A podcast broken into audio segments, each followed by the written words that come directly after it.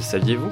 La reine Pomare IV, nommée Aimata à la naissance, est restée pour les Polynésiens l'incarnation du passé, la dernière représentation majeure des traditions et le symbole de la résistance à la puissance française.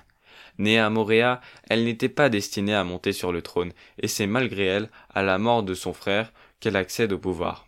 Durant les premières années de son règne, elle tente de s'écarter des missionnaires protestants, mais elle est rapidement contrainte de revenir sous leur influence. Par la suite, dans les années 1830, un certain George Pritchard devient son conseiller principal et jouera un rôle prépondérant durant la suite des événements. En effet, quelques années plus tard, en 1838, sous l'influence de Pritchard justement, elle refuse l'accès de Tahiti aux missionnaires catholiques, ce qui donnera ensuite aux Français un prétexte pour s'immiscer dans les affaires tahitiennes.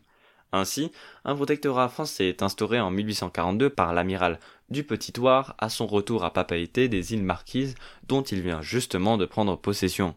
Mais toujours sous l'influence de Pritchard, Pomaricat choisit finalement de résister à l'entreprise française et s'exile sur un navire anglais, avant de rejoindre Rayatea, où elle y demeure de 1844 à 1846 en refusant toute négociation avec les autorités françaises pendant la sanglante guerre franco-tahitienne qui se solda par la victoire française.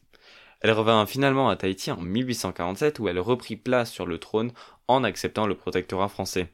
Ce statut lui accordait un certain pouvoir exécutif tout en l'obligeant à partager la plupart des fonctions importantes avec le représentant de la France, le commissaire, qui détenait par ailleurs l'ensemble des forces armées et la police.